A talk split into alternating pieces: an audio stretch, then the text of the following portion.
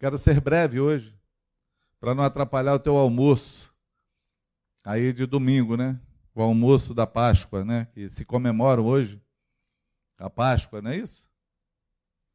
É, não, quero, não quero atrasar aí o teu almoço. Então eu pretendo ser breve, mas eu orei, orei ao Senhor sobre esse momento de falar. Por quê? Todo ano, quando chega é, na semana chamada Santa, né?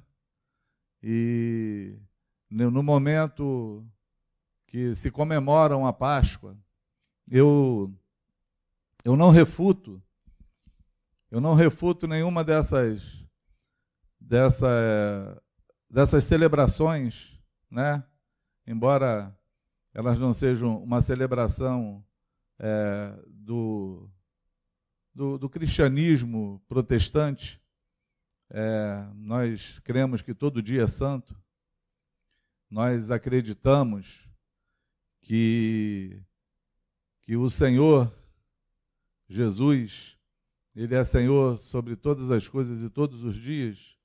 Mas a palavra fala em Romanos 14, Paulo escreve dizendo que aquele que, que considera todos os dias iguais, para o Senhor ele considera, mas aquele que faz diferença de dias, que celebra alguma festa algum dia, também para o seu Senhor o faz. Então eu não me importo, eu até gosto, porque tudo que leva a falar de Jesus é uma oportunidade para nós anunciarmos a palavra, o Evangelho. Então, no meio dessas celeumas que se, se levantam na história, eu, na verdade, não contesto essas, essas histórias, eu, na verdade, eu me envolvo nelas, porque eu aproveito todas as coisas para falar daquilo que é interessante, né? É, tem uma passagem de Paulo, em Atos, que ele entra num lugar chamado, é, não é Aerópago, né? ele está em Atenas. E ele tem um coração assim muito é, comovido, né? inquieto por conta daquela, daquelas pessoas daquela cidade, porque eles eram muito é, supersticiosos. Né? Eles adoravam a toda qualquer coisa na vida. Eles adoravam um monte de coisa. Tinha um lugar chamado Európago que tinha altares de vários deuses vários deuses. E Paulo notou que ali tinha um altar escrito a um Deus desconhecido. Ou seja, eles eram, eles eram tão envoltados, é, voltados à idolatria, que eles adoravam até um Deus que eles não conheciam. Falava, vai que tem um aí que a gente não, não conhece ainda, ele vai ficar chateado com a gente. Então a gente bota lá o Deus desconhecido, que aí se esse aí aparecer para reclamar, não era esse aí, que a gente não conhecia. E aí Paulo usa esse gancho para anunciar Jesus. Ele entra, ele elogia aquelas pessoas, ele fala assim: Olha, é, eu estou impressionado como vocês são religiosos. Que bom, vocês são voltados à religiosidade, né? A buscar a, uma adoração. E ele fala: passando pela porta de vocês, eu vi um altar a um Deus desconhecido, que, embora vocês nem conheçam, vocês o adoram.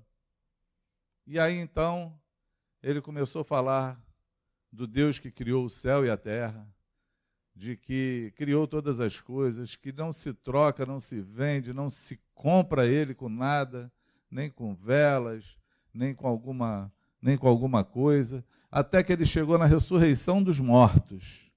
E quando ele chega na ressurreição dos mortos, eles então pedem para ele parar, porque foi demais, foi muita informação, foi muita coisa falada, foi muita revelação, eles devem ter ficado assim, é, atordoados com tudo aquilo que Paulo falava de, de, de muito excelente, que eles não conheciam. E eles pediram, quando chegou na ressurreição dos mortos, eles falaram assim: não, para um pouquinho, sobre esse assunto da ressurreição dos mortos, nós vamos te ouvir mais na frente, numa outra hora. E aí, Paulo, então, quando sai dali, ele já sai seguido por alguns discípulos, por alguns irmãos que estavam ali, ouviram a explanação de Paulo, a pregação dele, creram naquilo e já saíram seguindo Paulo. E Paulo, então, passa três anos naquela cidade, numa escola, em Tirano, ensinando aqueles irmãos todo o conselho de Deus. A importância da pregação. Porque a pregação, querigma de Deus, é o que traz a revelação, né? Nós temos que pregar para que a revelação de Deus possa acontecer. O Senhor nos chamou a pregar. Então hoje você está na tua casa aí para fazermos uma ceia, né, para falar desse momento propício. Embora eu vim para cá pensando nisso, porque no domingo é o dia da ressurreição de Jesus, né? A, a ceia supostamente seria na sexta-feira, porque foi na sexta-feira, antes de Jesus ser crucificado, que ele senta com seus discípulos, ele faz a ceia da Páscoa, né? celebrando o entendimento que eles tinham até aquele momento, era daquela ceia feita lá no, no Egito, quando Deus livrou o povo hebreu, o povo hebreu da morte, né? quando todo primogênito, na verdade não foi o povo, foi todo primogênito nascido, é, o anjo da morte passou e exterminou naquela noite, menos os primogênitos dos hebreus. E aí isso tem todo um simbolismo, né? Isso tem toda uma, uma história, porque o Senhor falou assim: olha, cada um entre na sua casa, pegue um cordeiro é, sem defeito, primogênito, e faça um, uma ceia. Com o sangue desse cordeiro, desse animal que você matou, você passa nos umbrar da porta, e onde, quando o anjo do, da morte passar, e ele vê o sinal do sangue, ele não vai entrar naquela casa, e isso vai livrar vocês da morte. E foi assim que aconteceu, amados. Naquela noite, o anjo da morte passou, matou todos os primogênitos do Egito, todos eles, menos o do povo hebreu, ou, eu posso falar ousadamente, menos aqueles que estavam com a marca do sangue no umbral da porta, porque eu não sei se todos creram e fizeram esse ritual de matar o animal e de passar aspergir o sangue nos umbrar da porta. Mas todos aqueles que o anjo da morte viu o sangue, a marca do sangue, diz que ele não entrou. E Deus então instituiu a Páscoa. É, a, a Páscoa foi instituída aí, colocaram então para que todo ano fizessem aquela festa, para que eles se lembrassem que um dia Deus livrou eles da morte. Ou seja, um dia o anjo da morte passou mas não entrou na casa que estava marcado sangue. Claro, o Senhor, ele estava fazendo ali uma, uma, uma alusão, né? ele estava deixando, na verdade, uma referência para que nós entendêssemos qual seria o sacrifício de Jesus. Ele linka a história, né? Deus tem um plano em toda a história.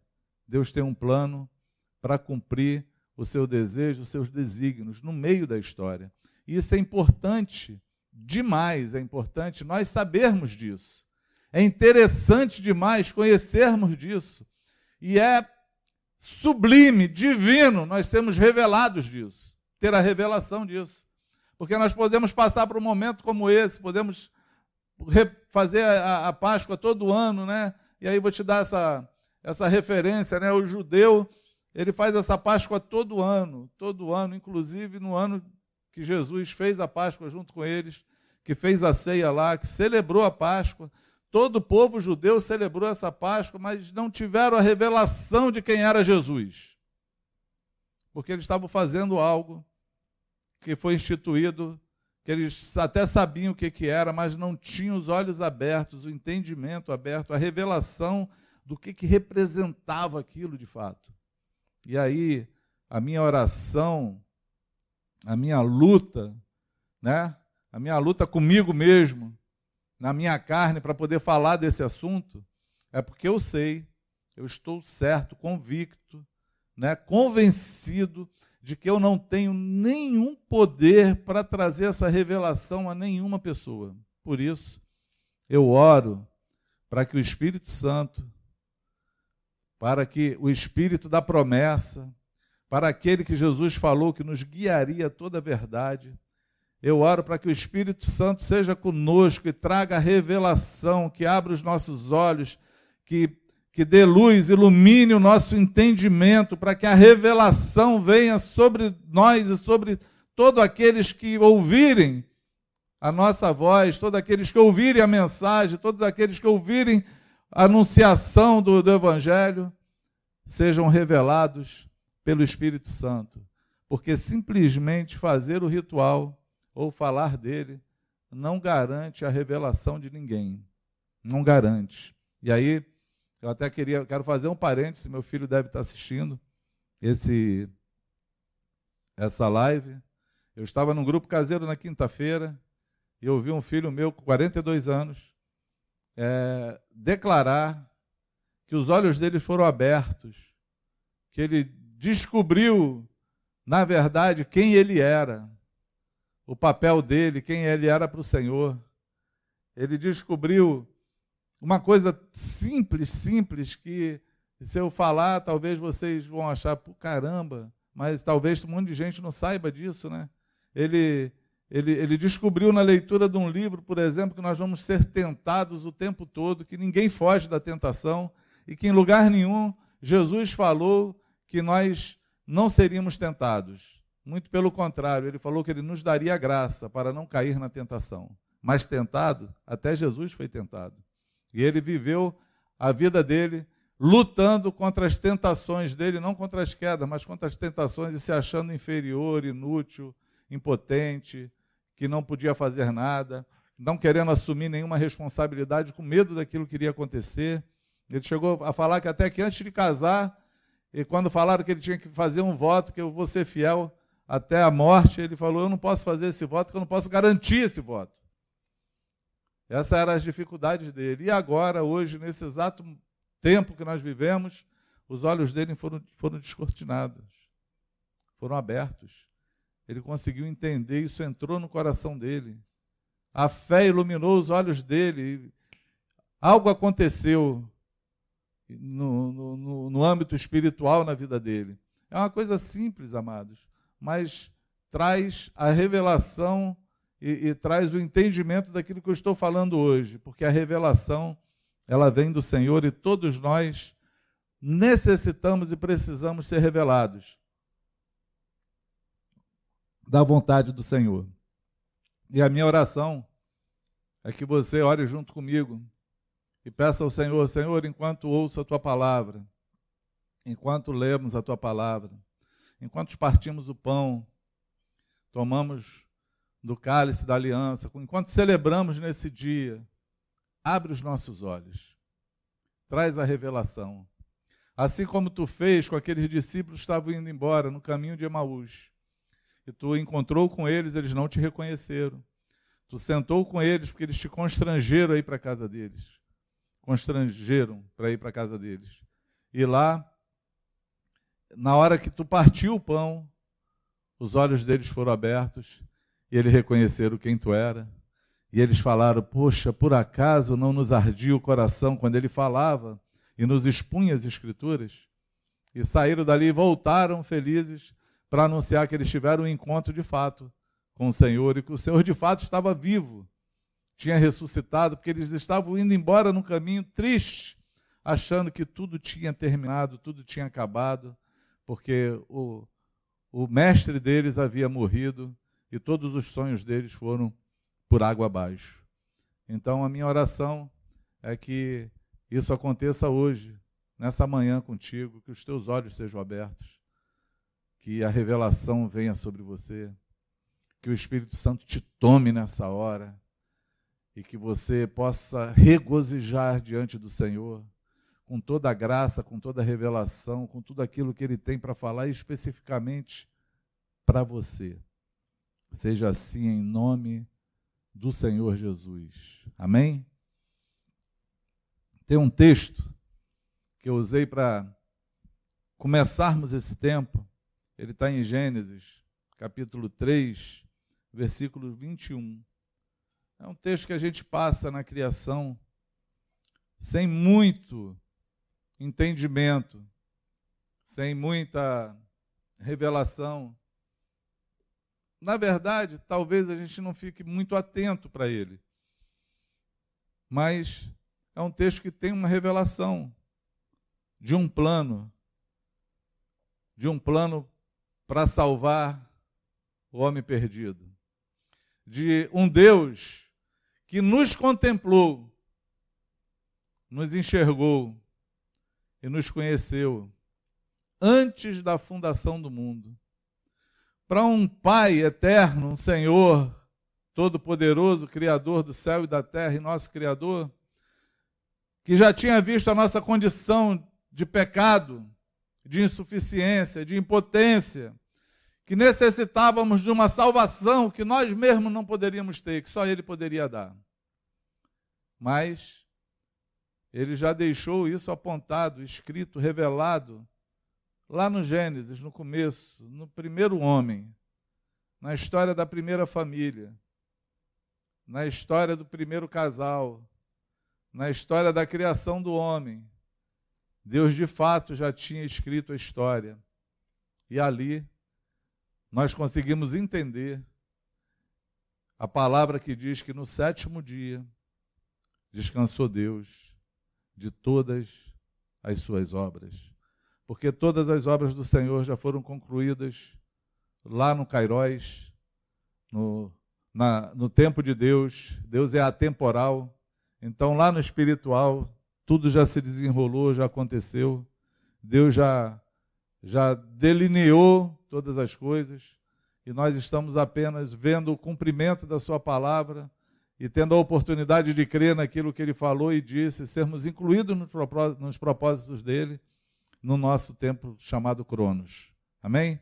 Então, queria que você lesse esse texto. Ele fala assim: então, então, então nada. Aqui. E o Senhor Deus, e o Senhor Deus fez roupas de peles de animais para Adão e sua mulher.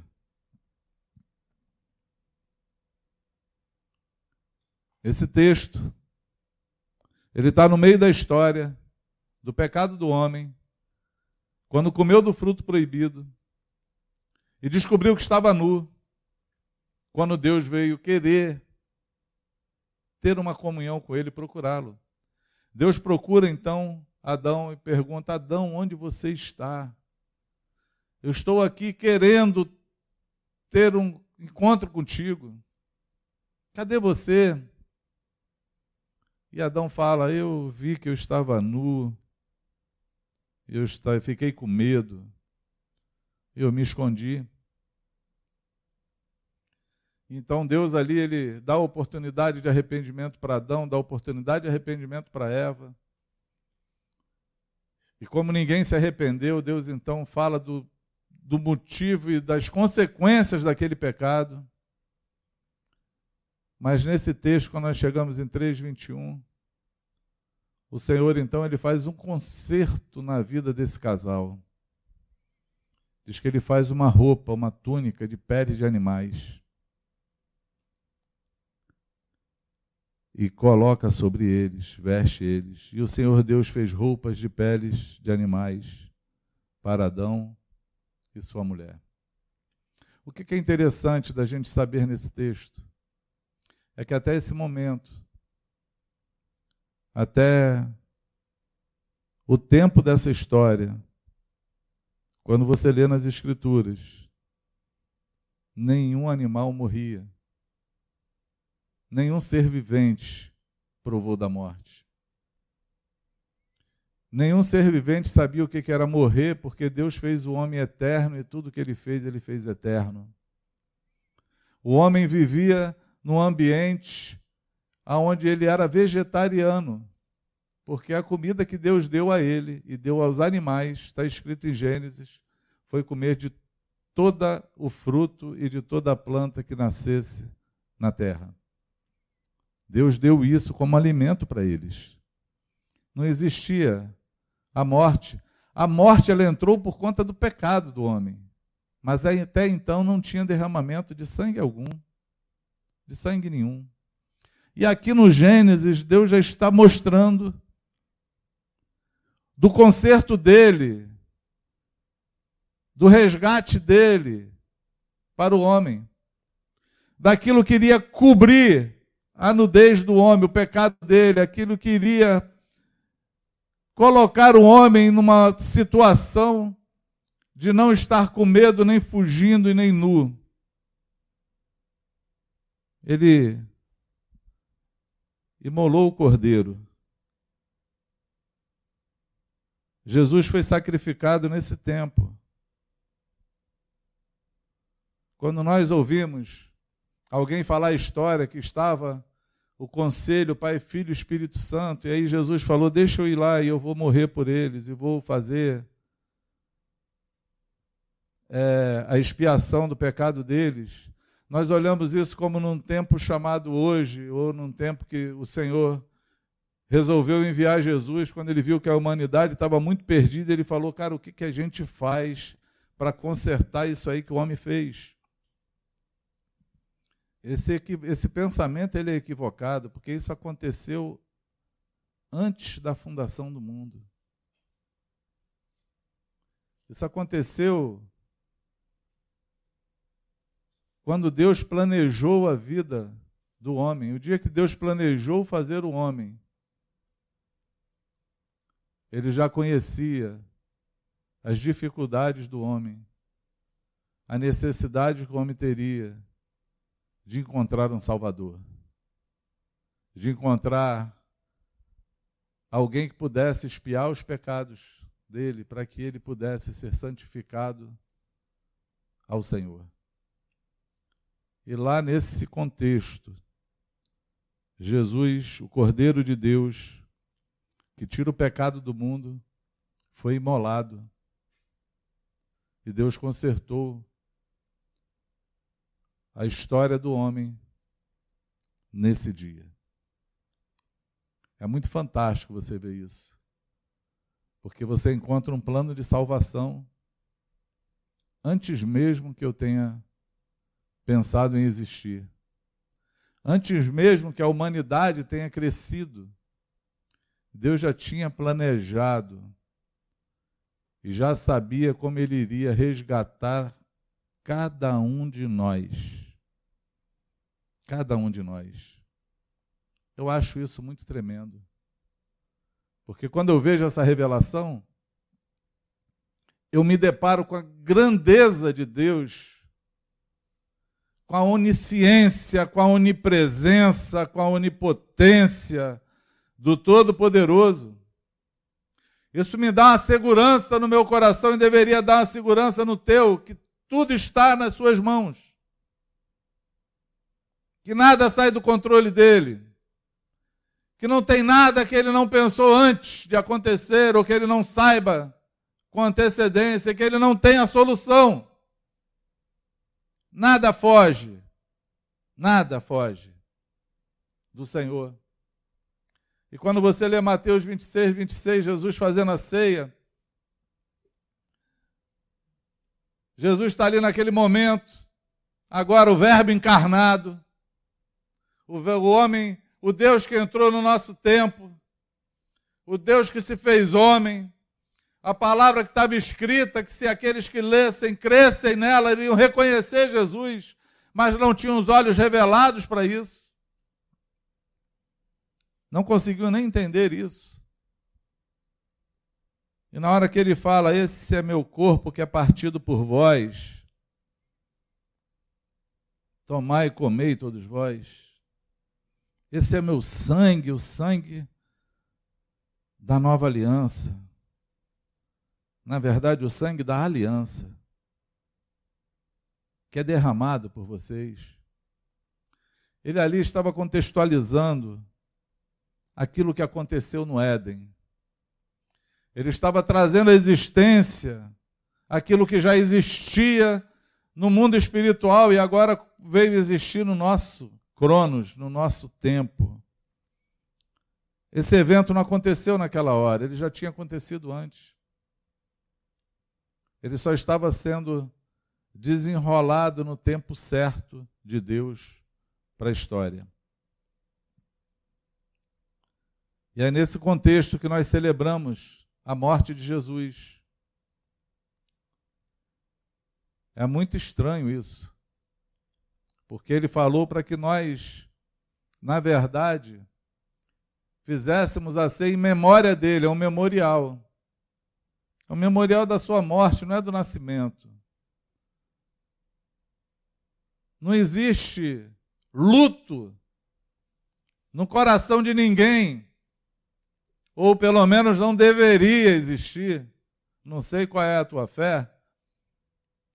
Não sei o que, que te ensinaram para esse momento de ceia, de partir o pão, esse momento que faz é, alusão à Páscoa, né? esse momento que traz a memória daquele dia da Páscoa, que para o judeu foi a salvação dos primogênitos no Egito. Para nós é o dia da salvação do homem, é o dia da vitória, é o dia onde o pecado foi tragado, onde a morte foi tragada, o dia onde o Senhor se levantou como Senhor de todas as coisas, o dia que a chave do inferno foi tomada, da, a chave da morte do inferno foi tomada da mão do diabo, o dia que o Senhor diz, expôs todos os demônios, todos os seres espirituais do mal decaídos, colocados já para fora, expulsos do céu e agora dominando sobre o homem, é o dia que o Senhor tirou o domínio dele dos homens. Quando a palavra diz que o Senhor despojou Satanás e seus anjos na cruz do Calvário, foi porque ele tirou toda a autoridade que ele tinha, tirou as divisas, se fosse é, fosse, fôssemos falar no Código Militar, ele tirou as divisas, aquilo que dava credibilidade, aquilo que dava patente, ele arrancou todas essas patentes e ele expôs ao vitupério, ele mostrou que eles não são nada nesse dia da morte de Jesus. Porque Jesus morreu, mas morreu para ressuscitar. Ele morreu para ser Senhor de todas as coisas. Ele morreu para fazer o único sacrifício, derramar um sangue, um pacto para salvar o homem. Um pacto eterno, um pacto que você pode confiar nele. Um pacto indissolúvel. Que nada, nenhum ser no céu, na terra, embaixo dela, em lugar nenhum, pode desfazer ou remover o pacto que foi feito na cruz para conquistar a mim e a você para perdoar os pecados, para dar garantia da vitória, para levar sobre ele todas as coisas, a, morte eterna, a enfermidade, as dores, o castigo, a maldição, tudo foi consumido naquele dia, na cruz do Calvário, tudo foi saciado naquele sangue, na justiça que Deus fez sobre a vida de Jesus para que nós, eu e você, fôssemos justificados pelo seu sangue. Esse é o dia da vitória. É a única morte que nós celebramos com festa.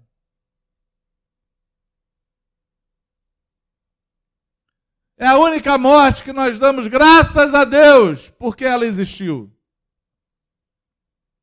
E não é a morte do inimigo, que você falou, me fiquei livre dele. Não. É a morte do teu melhor amigo, mas que te trouxe total salvação, vida, segurança e garantia de viver com o Pai. Você consegue entender isso? Os nossos olhos precisam ser revelados disso. O texto de Isaías 53 diz os estudiosos que é o texto áureo, é o evangelho dos evangelhos. É um dos melhores textos da Bíblia. Ele seria suficiente para falar todas as coisas. Quem deu crédito à nossa pregação, a quem se manifestou, manifestou o braço do Senhor, porque ele foi subindo com uma raiz de uma terra seca. Ele não tinha formosura alguma, não tinha nada que nós pudéssemos desejar. Mas verdadeiramente Ele levou sobre si as nossas dores, Ele levou sobre si as nossas maldições.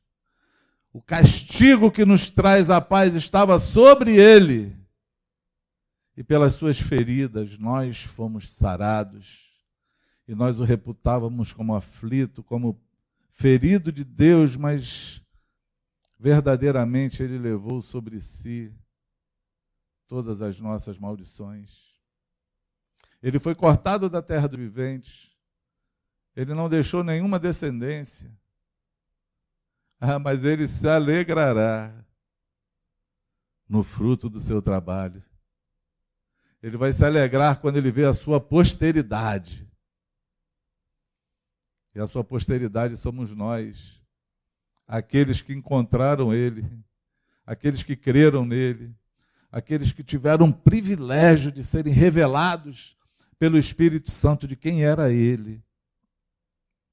E hoje nós queremos ter o privilégio de sermos revelados de fato daquilo que nós conquistamos nele, de quem nós somos e para onde nós vamos. É importante celebrar esse momento da Páscoa, mas não esquecer do dia da ressurreição.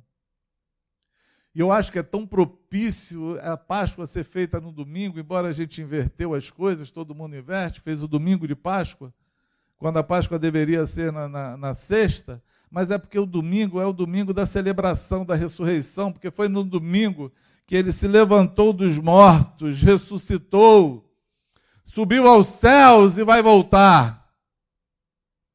É justamente, Mateus 28 fala isso. Quando as mulheres vão procurar Jesus, ela encontra um anjo que olha e fala assim: Por que vocês estão procurando aquele que vive onde estão os mortos? Ele não está mais aqui. Ele ressuscitou. Ele subiu aos céus, ele vai voltar. Vamos anunciar que ele está vivo, ele ressuscitou, ele vive. Ele vive eternamente. Ele vive para todas as gerações. Ele vive para todo tempo. Ele vive para todo homem. Ele está vivo para qualquer situação da nossa vida humana para qualquer desenrolar da história, ele vive. E não tem nada, amados, que nós estamos vivendo, esteja acontecendo no dia chamado hoje, de que ele não saiba, não tenha o governo sobre todas as coisas e não esteja se movendo, querendo que a vontade do Pai se conclua. Eu oro a Deus para que nesse momento tão difícil para muitos, no momento é, calamitoso da humanidade sobre a terra,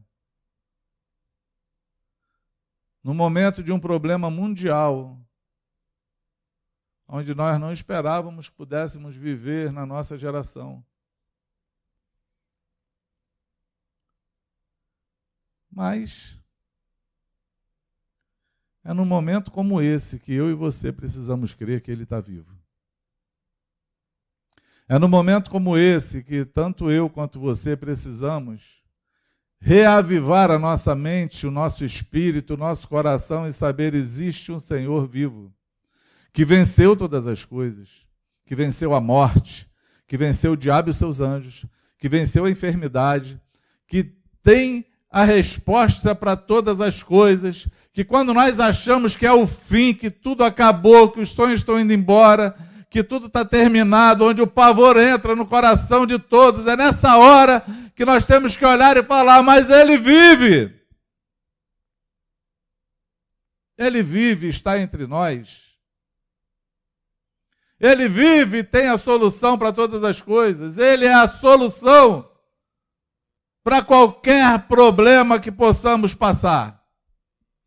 Porque Ele é o nosso Deus além da morte. Ele é o nosso Deus.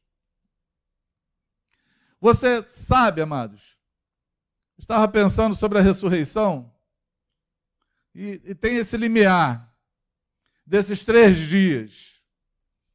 São os três dias mais importantes na vida de qualquer pessoa. É o dia de ver os seus sonhos indo embora. É o dia de ver todos os seus planos frustrados. É o dia que o medo entra no coração. É o dia que o terror apavora. É o dia que olhamos para todos os lados e não vemos uma saída. É o dia que nós não temos respostas. É o dia que nós não sabemos o que falar, o que fazer e nem para onde ir. Mas tem um segundo dia que é o dia do silêncio.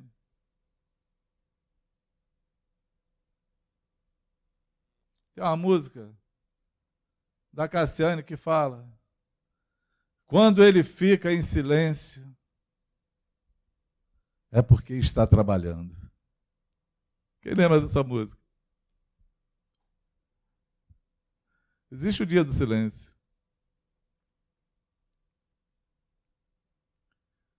Mas no terceiro dia, chega o dia da vitória.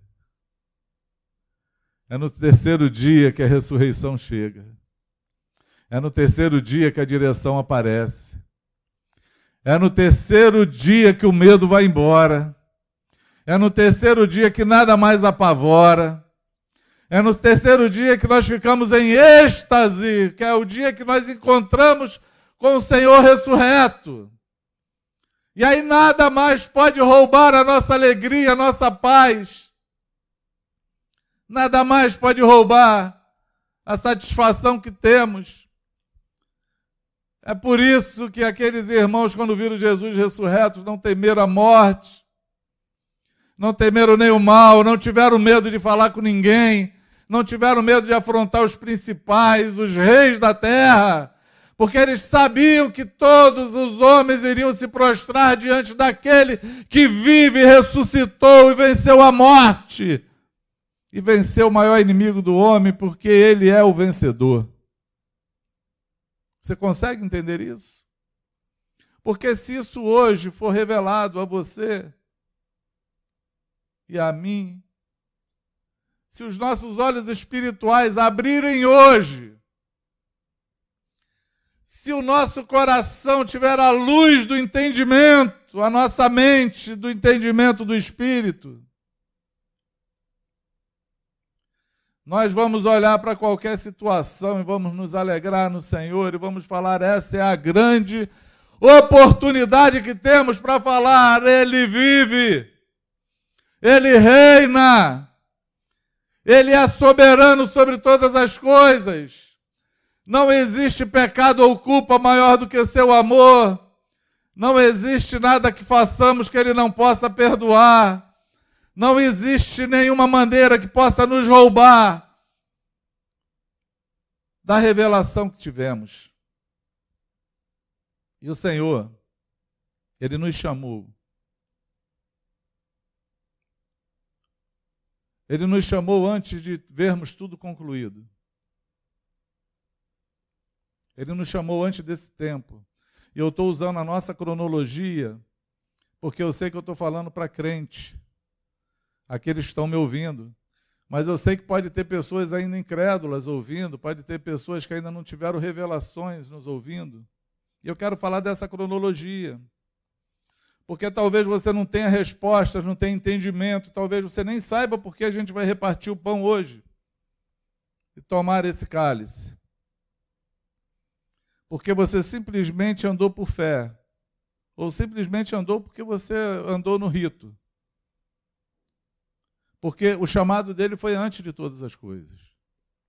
Foi antes de morrer, foi antes de ressuscitar, foi antes de tudo acontecer para que os olhos fossem abertos, que o Senhor falou: aquele que quiser vir após mim. Eu estou muito afim de ir após Jesus. Eu estou muito convicto de segui-lo. E o que que me faz ter a minha convicção e o meu desejo de segui-lo? É saber que eu não sei de nada, é saber que eu não posso nada, é reconhecer que eu necessito dele para todas as coisas, é por isso que eu sigo. E deveria ser assim conosco. Por quê, amados? Porque ele não falou aquele que me entende. Venha após mim. Porque ninguém entende Deus. Ninguém entende. O povo, chamado povo de Deus, as referências de homens que conheciam a história, que estudavam as escrituras, que cumpriam com os rituais, eles não entenderam esse momento. Eles não conseguiram entender, porque fugiu da religião deles, fugiu dos parâmetros deles, fugiu daquilo que era certo ou errado para eles, fugiu de tudo aquilo que eles tinham na mente, na caixa que eles fizeram e colocaram Deus dentro. Ninguém entende Deus. Como ninguém explica Deus com uma canção feita pelo preto no branco. E isso é uma verdade que essa canção ecoou tanto no mundo que ela tem 262 milhões de visualizações, talvez mais do que os habitantes que tem pelo planeta, de cliques para ouvir uma música, porque ela fala que ninguém explica Deus e ninguém explica Deus. Ninguém segue o Senhor pelo entendimento, nunca queira colocar esse momento, nunca queira colocar a tua vida, nunca queira colocar Deus encaixado dentro do teu entendimento. E tenha cuidado daqueles que falam que entendem Deus. Porque ninguém entende. Ninguém explica. Ninguém explica a fé. Ninguém explica como se converteu, nem por que que crê. A verdade é essa, ninguém explica. Porque ele não falou aquele que me entende, siga-me. Ele não falou. Como ele não falou também, aquele que tem forças para me seguir, vem após mim. Porque ninguém tem forças para segui-lo. Ninguém pode fazer isso sem o Espírito Santo, sem a revelação, sem o entendimento. Nenhum homem pode se apoiar na sua própria força. Por isso é inútil você falar: não, isso não é para mim, não, eu não consigo, não, eu preciso primeiro mudar a minha vida nisso aqui para poder segui-lo. Não, eu eu quando olho para os parâmetros de Deus e olho para mim, com tanto que eu já errei, com tanto que eu já fiz, para mim não tem mais conserto. As coisas que eu já fiz errada, para mim não tem solução. Com tantas desculpas que nós damos para nós mesmos, porque nos baseamos na nossa força está naufragado, porque ele não falou isso. Eu queria te dar esse anúncio hoje. Ele não falou aquele que tem força me segue. Ele falou aquele que quiser vir após mim. Ele nos chamou no querer, no desejo, na vontade comprometida. Porque quando eu quero, quando eu desejo, eu me dedico. E se você deseja, se você quer, você vai se dedicar a isso. E você vai conhecê-lo a cada passo que você der, porque assim está escrito que o, o caminho do justo é como o amanhecer de um dia. Ele vai clareando mais e mais, até que o sol brote, ele se torne dia perfeito. A gente vai andando a cada dia vai seguindo a cada dia, e a cada dia vamos entendendo acerca dele e acerca das nossas vidas, e a cada dia sabendo que somos insuficientes para poder segui-lo, mas dentro do nosso coração existe e deve existir aquilo que é o principal: é eu quero, eu desejo, eu insisto. Eu ontem fiz um casamento é o terceiro casamento que eu faço na pandemia, e todo casamento eu pergunto. É por livre, espontânea vontade que você persiste na ideia de se casar com essa pessoa? Porque é exatamente isso, amados. É o desejo. É o querer. É a fé de que eu vou conseguir, porque o Senhor vai ser comigo. É exatamente assim. A vida com Jesus ressuscitado. Eu não entendo muitas coisas. Eu não tenho forças em mim, capacidade nenhuma para segui-lo, mas eu desejo, eu quero, eu comprometo a minha vontade com a vontade dele para ir até o fim. Amém? Eu queria anunciar a você que esse Jesus, essa morte que foi expiatória, que pagou os nossos pecados, que podemos tomar desse cálice, comer desse pão, ela não fala simplesmente de uma morte. Para que você não fique hoje falando assim, coitadinho de Jesus, morreu por mim na cruz, foi tão escarnecido, foi tão machucado. Aceita esse coitadinho, porque ele já fez muito por você. Abre o teu coraçãozinho para ele, porque ele é importante, para que você também não presuma assim, não, Senhor, a minha casa eu já limpei, já adornei, entendeu? Agora vem, vem, entra. A casa é tua, Senhor, como se fosse um privilégio ele entrar na tua casa. Nenhuma coisa, nem outra. Foi uma morte, foi uma morte indigna, mas foi os nossos pecados que ele estava pagando. Deus estava fazendo a justiça que era para ser para nós nele. Mas Deus não fez em nós, porque nós somos pecadores iríamos todos para o inferno. Deus fez nele, porque ele era justo. Ele não tinha nenhum pecado. Ele era santo. E ele poderia ressuscitar no terceiro dia com todas as coisas debaixo do poder dele, porque ele é poderoso para isso. Ele veio fazer simplesmente aquilo que nenhum de nós poderia fazer, ele fez por nós. Mas por que, que nós seguimos Jesus? Porque ele vive. Ele está vivo. Engraçado que a gente só lembra disso no enterro. A gente vai no sepultamento de alguém, a gente lembra de cantar. Porque ele vive, posso crer no amanhã. Mas parece que é só no enterro. Mas quando a gente está vivo, ninguém lembra que ele vive. Eu quero falar para você que hoje, hoje, amados, nós estamos celebrando essa morte, mas eu quero que você entenda que ele vive. Ele ressuscitou. Ele derrubou todos os teus adversários. Ele levou todas as tuas maldições. Todo castigo para a tua vida foi sobre a vida dele, ele levou sobre o madeiro. Entende isso? Todas as tuas dores, todas as suas feridas, todas as suas enfermidades, ele foi ferido por conta disso, ele levou tudo naquele madeiro. E o fato dele estar vivo ele pode simplesmente, de uma maneira muito simples e prática, olhar para você e falar assim: você não vai viver essa vida porque eu já paguei esse preço por você.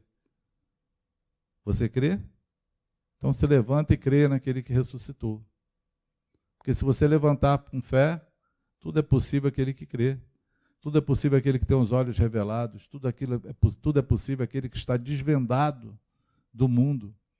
Aqueles que vão viver sem temer coisa alguma, mas vão viver servindo, seguindo e indo após aquele que ressuscitou dentre os mortos.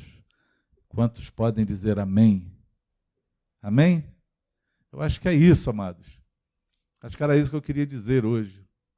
Eu queria, queria não, eu quero que o teu coração se encha mas não se encha de tristeza por uma morte. Eu quero que o teu coração se encha de alegria por uma vida. Imagina hoje, se você perdeu alguém, perdeu alguém, e você consegue assim mensurar que essa pessoa que você perdeu, ela pode ressuscitar, viver de novo agora. Imagina a alegria do teu coração teu coração. Eu sei que tem gente que não. Talvez não, não, não, não tenha essa experiência, nunca perdeu ninguém. Ou talvez quem você perdeu, você fale assim: graças a Deus, Deus levou. Porque eu já fui no enterro que eu quis orar para o morto ressuscitar e ninguém deixou. Não, não, deixa, já morreu, deixa para lá, está aí. É, porque às vezes as pessoas morrem dando trabalho. Mas eu estou falando assim: imagina que essa pessoa ressuscite nova, cheia de vigor, cheia de vida, para andar entre vocês. Imagina a alegria que foi para as irmãs de Lázaro receber ele, os amigos receberem e ver Lázaro vivo novamente. Quantas pessoas se alegraram e correram, caramba, cara, tu morreu e agora tu está vivo de novo. Imagina essa alegria. Mas é a alegria de alguém que morreu de novo, porque Lázaro morreu novamente, teve a segunda morte. Mas Jesus não. Aquele Jesus que fez todos aqueles milagres, que mostrou toda aquela bondade, todo aquele amor, toda aquela, aquela compassividade entre os homens, todo aquele altruísmo, ele ressuscitou, está vivo, santo, reinando, dono de todas as coisas, reinando sobre céu e terra. E falou que tudo aquilo que nós pedirmos a Ele ou crermos nele é possível, porque o Pai nos daria. Imagina a alegria que entra no coração de alguém que consegue passar por essa experiência. Essa alegria que eu oro e peço ao meu Senhor que ela entre hoje no teu coração e no meu coração, na hora que partimos esse pão. A minha oração é que na hora que você parte esse pão para tomar desse cálice aí na tua casa, nós vamos fazer isso agora, os teus olhos sejam desvendados. O teu coração comece a arder como foi daqueles discípulos que estavam no caminho de Emaús. E que você possa agora compartilhar essa alegria, porque eles voltaram no caminho anunciando para todo mundo e falando assim: Ele vive. Eu encontrei o Senhor, nós estávamos com o Senhor, Ele está vivo. Você pode fazer isso agora. Você pode ter essa experiência hoje. E eu quero orar nessa hora antes de partir esse pão. Se você puder curvar a tua cabeça onde você está, na tua casa para que você é, ore junto comigo e fale junto comigo. Fale assim: Senhor Jesus, eu quero te pedir que ao tomar desse cálice, desse cálice que representa o sangue da aliança, o sangue derramado na cruz, o sangue do pacto Senhor, que tu fez para nos salvar, para salvar o mundo todo, porque, Senhor, está escrito que Deus amou o mundo de tal maneira que deu seu único filho, para que todo aquele que nele crer não pereça, mas tenha vida eterna. Que ao tomar, Senhor, desse sangue, desse cálice, que representa essa aliança, agora os meus olhos sejam revelados que o meu coração seja desnudado. Que eu tenha um encontro agora contigo, Senhor, que eu possa sentir o meu coração arder da tua presença e que o teu espírito venha sobre mim de maneira inexplicável, mas palpável. Eu oro agora para que ao partir o pão você seja desvendado os olhos. E pede isso para o Senhor. Fala, Senhor, abre os meus olhos. Para que eu consiga ser revelados da tua igreja, do teu corpo. De todos aqueles, Senhor, que te seguem, que têm um desejo, a vontade comprometida de te seguir, que eu consiga enxergar a tua igreja sobre a terra, o teu plano para salvar, aqueles que tu levanta, Senhor, para trabalhar nessa seara, Senhor, para proclamar, para, Senhor, pregar sobre esse plano de salvação que tu fez desde o Éden e eu agora estou nesse meu momento. Eu nasci nesse tempo para falar nesse tempo sobre esse plano de salvação e que eu possa contemplar a minha volta e saber, Senhor, que eu faço parte desse corpo e que esse corpo é numeroso sobre a terra. Abre os meus olhos para que eu consiga enxergar as coisas que são básicas, mas que eu preciso ver para poder permanecer e prevalecer.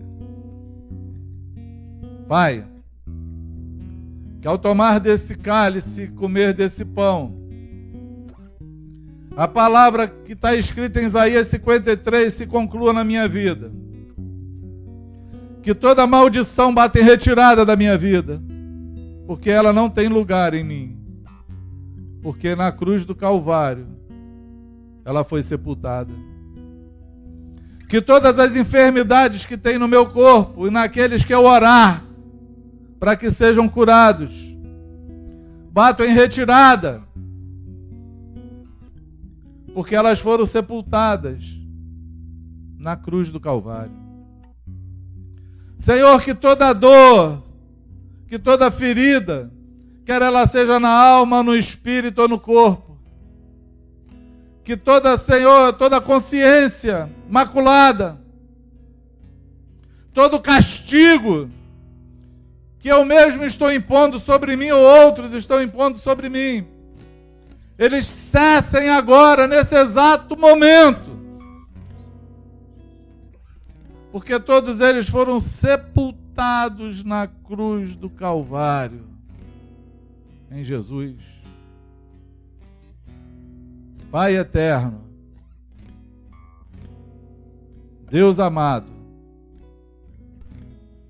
que a vida pungente de Jesus se manifeste em mim, com a saúde dele, com as bênçãos contidas nele, se manifeste agora em mim, porque elas foram conquistadas na cruz do Calvário, pelo meu Senhor Jesus Cristo. Senhor, que nenhum espírito maligno, Senhor, nenhum ser do inferno possa me tocar ou estar à minha proximidade, porque eles foram destronados e despojados, Senhor, por conta do sangue derramado na cruz do Calvário. Meu Senhor, que a ressurreição e vida, que a nova vida, que a vida espiritual, que a vida intensa, incessante de Jesus venha sobre a minha vida, porque Ele ressuscitou e vive, Ele diz que eu viverei também. Ele falou: Eu sou a ressurreição e a vida, aquele que crê em mim, ainda que morto, viverá. Que essa vida invada a minha vida nessa hora, porque está escrito que tudo isso foi conquistado na cruz do Calvário. Seja assim, em nome de Jesus.